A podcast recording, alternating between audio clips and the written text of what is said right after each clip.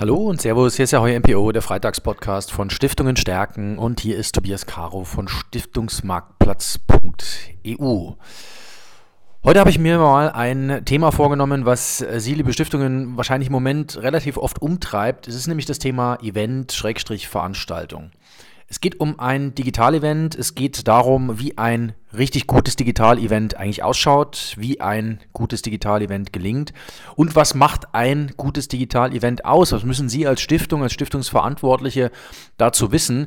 Und der Anlass ist natürlich ganz klar, wir selber veranstalten unseren virtuellen Tag für das Stiftungsvermögen zum zweiten Mal. Das heißt, wir haben das vor einem Jahr, vor knapp einem Jahr schon mal gemacht haben einiges aus dieser Zeit gelernt, haben in der Zwischenzeit viel nachgedacht, haben natürlich auch viele andere Eventkonzepte gesehen und haben entsprechend unseren zweiten virtuellen Tag fürs Stiftungsvermögen ein Stück weit weiterentwickelt, äh, werden einen Livestream machen, werden das Ganze aus dem Studio raus moderieren, ähm, haben die ganzen Slots ein bisschen kürzer genommen, äh, damit einfach mehr, ich sag mal, Bewegung, Lebendigkeit auf dem Bildschirm auftaucht. Aber nichts ist schlimmer, als ein einstündiges Webinar sich anzuschauen. Das machen die Leute ja nicht. Das lassen sie laufen, aber sie verfolgen es nicht aktiv.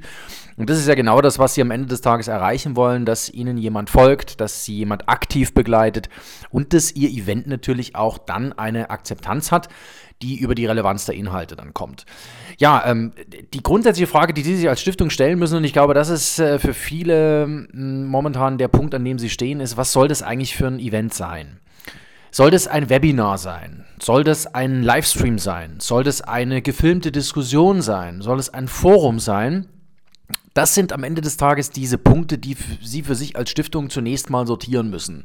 Weil bevor Sie sich Gedanken über Budget, über Technik, über Einladungen und über Zielgruppe machen und vor allem dann auch über die Inhalte, sollten Sie sich Gedanken machen, äh, was ist denn das eigentlich, was wir da planen?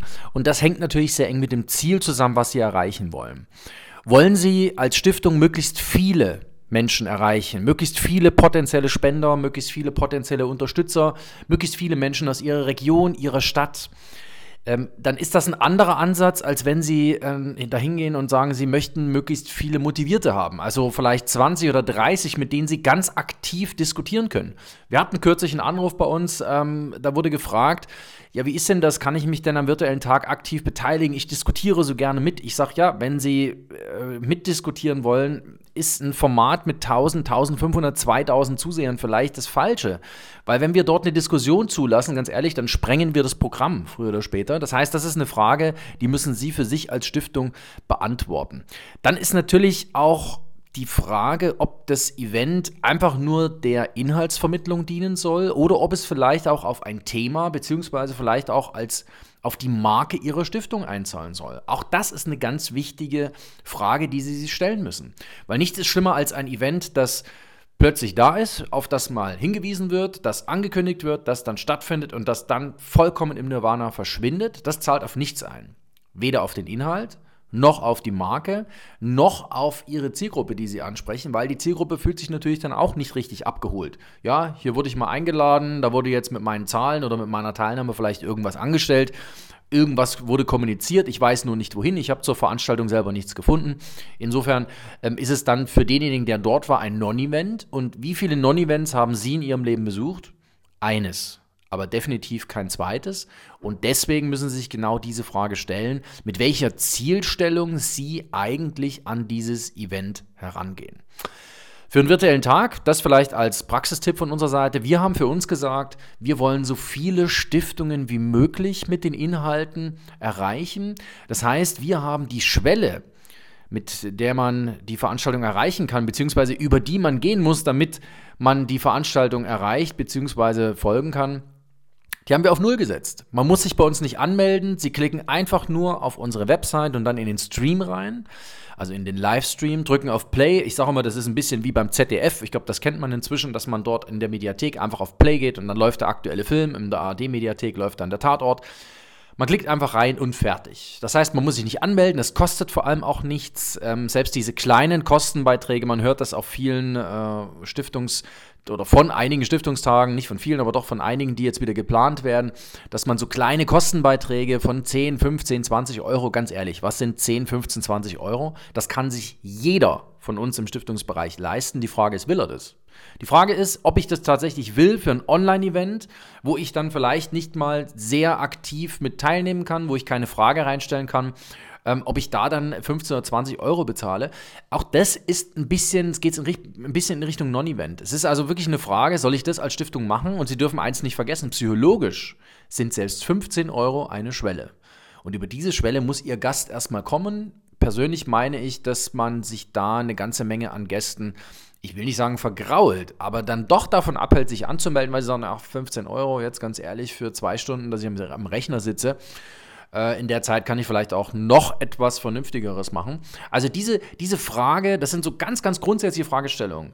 Mit denen müssen Sie sich für Ihre digitale Stiftungsveranstaltung auseinandersetzen, bevor Sie dann ein bisschen in die konkretere Planung einsteigen. Also wenn Sie das Ziel kennen, dann haben Sie relativ schnell auch einen Zugang zum Format, das Sie bespielen wollen.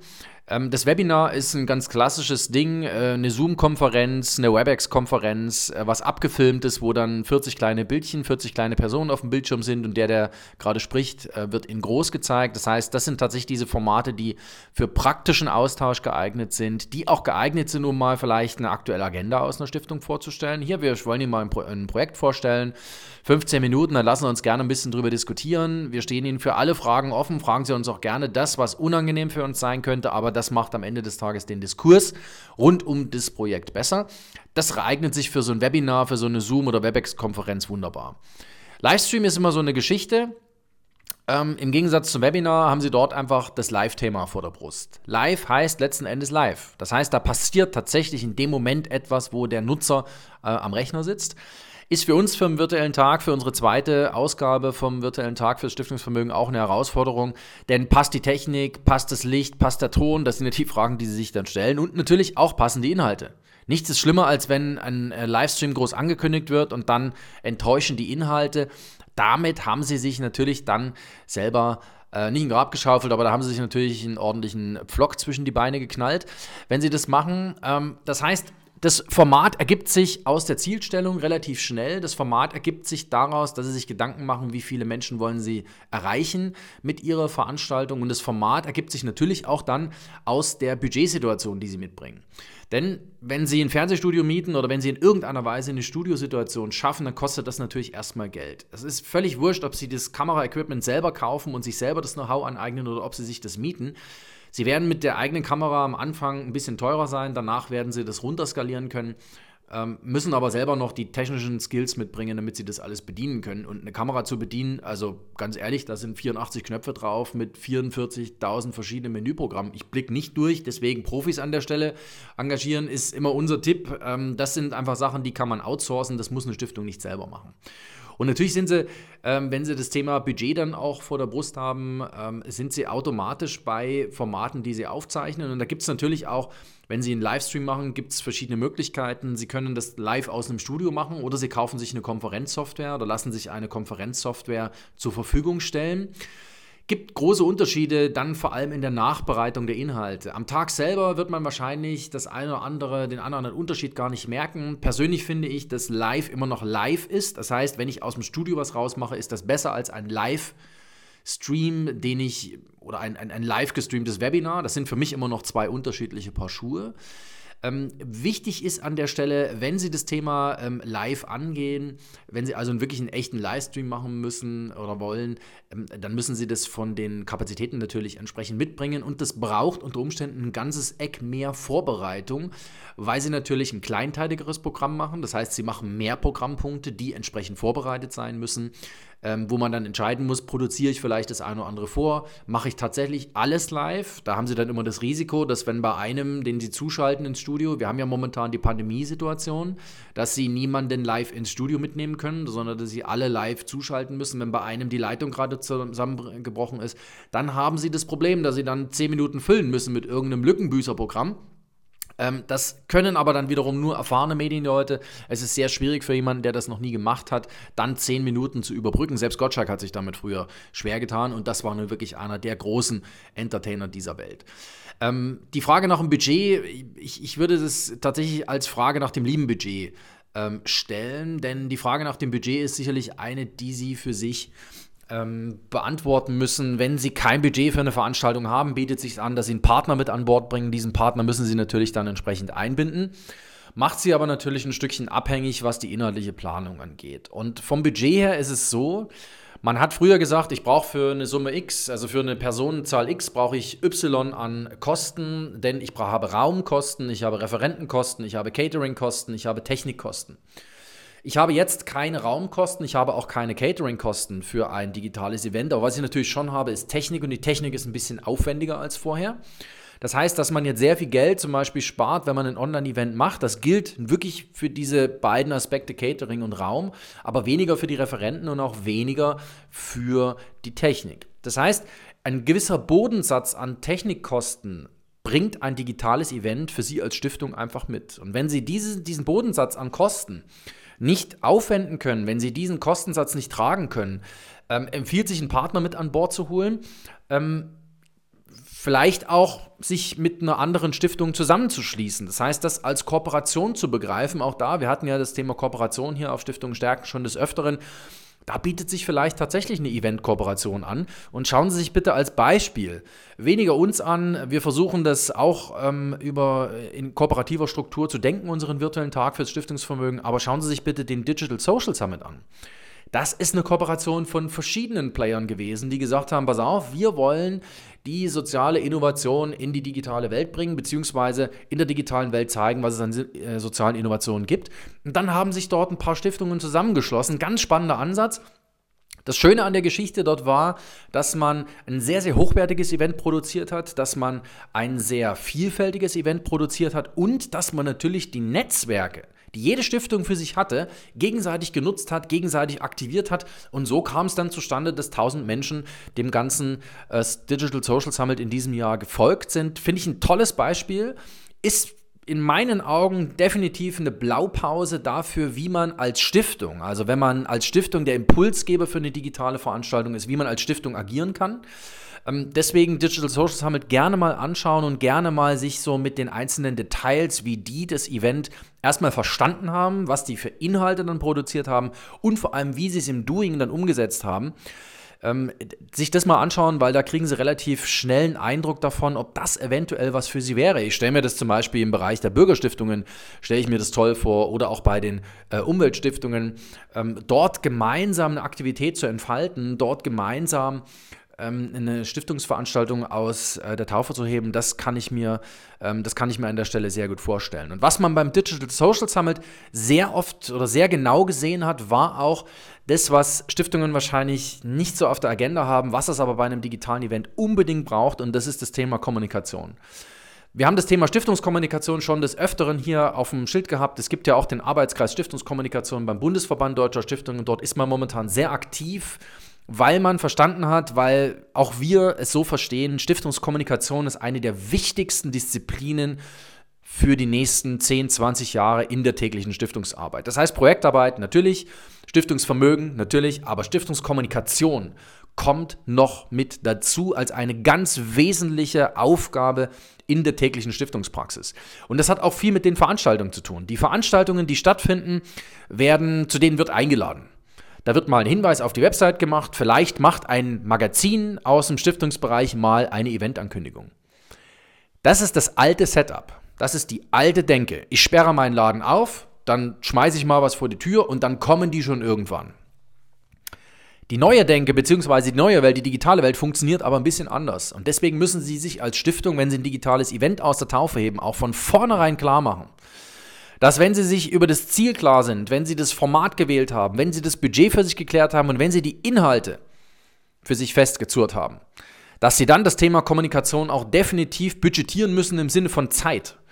Ähm, Sie müssen eigene Arbeitszeiten aufwenden, Sie müssen eigene Ressourcen aufbauen, um rund um das Event vorab, währenddessen und auch danach zu kommunizieren. Ganz wichtig, ein Event, ein digitales Event muss nachhallen. Denn ein digitales Event ist ein Stückchen austauschbarer als ein reales Event und deswegen muss es mehr nachhallen, deswegen muss mehr Trubel drumherum gemacht werden. Und dieses Trubel drumherum, das können Sie natürlich machen, indem Sie Texte machen, indem Sie, wie wir jetzt gerade, einen Podcast sprechen, indem Sie kleine Videoschnipsel vielleicht im Nachgang nochmal mit den wichtigsten Zitaten auf Ihre Social-Media-Kanäle packen. Auch das kostet der, im Regelfall nicht sehr viel Aufwand, aber es ist ein ganz, ganz wichtiger Baustein, um ein digitales Event zum Erfolg werden zu lassen. Und Sie sehen auch, warum viele digitale Events eben nicht so fliegen, wie das gewünscht war, weil dort genau nicht kommuniziert wurde, weil zu wenige Partner kommuniziert haben und weil das, was kommuniziert wurde, nicht entlang der Themen kommuniziert wurde. Und das ist der letzte Punkt, den ich Ihnen noch mit auf den Weg geben will. Machen Sie sich vertraut mit den relevanten Themen für die Leute oder der Leute, die Sie erreichen wollen. Ein ganz wichtiger Punkt ist, wenn Sie ein digitales Event machen, digitales Event hat am Ende des Tages äh, relativ wenige Chancen, auch vom Nutzer akzeptiert zu werden. Und es wird vor allem dann akzeptiert, wenn es relevante Inhalte liefert. Diese relevanten Inhalte müssen Sie sich genau überlegen, was wollen Sie, was haben Sie für eine Zielstellung, wie sieht diese Zielstellung aus, wen wollen Sie erreichen und was könnte für diesen, den Sie erreichen wollen, der Content sein, der Inhalt sein, die Fragestellung sein, weswegen er Ihrer Veranstaltung folgt, weil er nämlich hofft, dass er auf seine Frage, die er mitbringt, gedanklich oder auch vorab in Form einer Mail, wie auch immer. Wir versuchen auch den äh, zweiten virtuellen Tag fürs Stiftungsvermögen ähm, so zu gestalten, dass wir vorab Fragen von Stiftungen aufnehmen, aber auch währenddessen können Sie uns als Stiftung ins Studio live via Twitter Ihre Frage stellen und wir nehmen das dann mit ins Programm mit. Und genauso müssen Sie es am Ende des Tages auch machen, dass Sie dem Nutzer die Möglichkeit geben, äh, seine Themen mitzunehmen und dass er dann in der Veranstaltung die Antwort auf seine Frage findet. Also, digitales Event für Stiftungen, momentan ein großes Thema, ähm, wurde vor kurzem auch ähm, wieder in Arbeitskreisen äh, oder im Arbeitskreis Stiftungskommunikation vom Bundesverband erörtert. Ich glaube, es war vorgestern ähm, oder war es gestern. Auf jeden Fall ist das ein Thema, was momentan viele Stiftungen umtreibt, weil sie sich Gedanken machen, okay, wie kriege ich denn ein digitales Event aufgegleist? Es geht, und ich fasse das damit nochmal zusammen, es geht um das Ziel. Was wollen Sie mit dem Event erreichen? Wo wollen Sie damit hin? Es geht um das Format. Soll es ein Webinar sein? Soll es ein Livestream sein? Soll es ein Forum sein? Es geht um die Inhalte. Welche Fragestellungen werfen Sie auf und für welche Fragestellungen bringen Sie die Antworten mit auf das Event? Es geht um das Budget. Haben Sie das Budget? Und da geht es nicht nur um Geld, sondern geht es auch um Zeit. Es geht um das Thema Kommunikation. Ähm, ganz wichtiges Thema und zwar vorab, währenddessen und danach. Ähm, und dann natürlich auch ähm, müssen Sie die, die Arbeitszeit einfach ähm, für sich mitbringen und dann auch darüber nachdenken, ob Sie es alleine stemmen können oder ob Sie in eine kooperative Struktur gehen. Stichwort Digital Social Summit. Einfach nochmal reinschauen toll gemacht, toll gelöst und muss ehrlicherweise sagen, da haben wir uns auch das eine oder andere ähm, sehr genau angeschaut, nicht abgeschaut, aber angeschaut, ähm, weil wir der Meinung sind, dass äh, genau solche Formate in Zukunft auch eine echte Chance haben, in einer Welt, die wieder etwas normaler ist, in der wir nicht jeden Tag über Corona in Nachrichten informiert werden, sondern in denen wir wieder darüber informiert werden, was, in, was wirklich läuft, beziehungsweise dass einfach die Welt wieder eine normalere ist. In dieser Welt werden auch wieder normale Veranstaltungen stattfinden. Trotzdem sind wir davon überzeugt, dass die ein oder andere digitale Veranstaltung bleiben wird. Sie bleibt aber nur, wenn sie bestimmte Parameter mitbringt. Und ich hoffe, ich konnte Ihnen ein paar dieser Parameter in den vergangenen gut 18 Minuten ein bisschen näher bringen. Ja, Bleiben Sie uns gewogen hier auf Stiftungen stärken. Das war wieder eine neue Folge des Freitagspodcasts Ahoy NPO. Und natürlich freuen wir uns auf Sie beim virtuellen Tag für das Stiftungsvermögen. Unser Angebot mit einem Digital-Event als Livestream am 12.05. ab 9.30 Uhr, wie beim ZDF, einfach reinklicken. Und wer sich vorab informieren will, geht auf www.vtfds2021.de und Ihre Frage vorab stellen Sie natürlich gerne an mich, an t.caro.stiftungsmarktplatz.eu. Ja, das war's für heute. Ich wünsche Ihnen ein schönes Wochenende. Bis nächste Woche. Tschüss, Ihr Tobias Caro.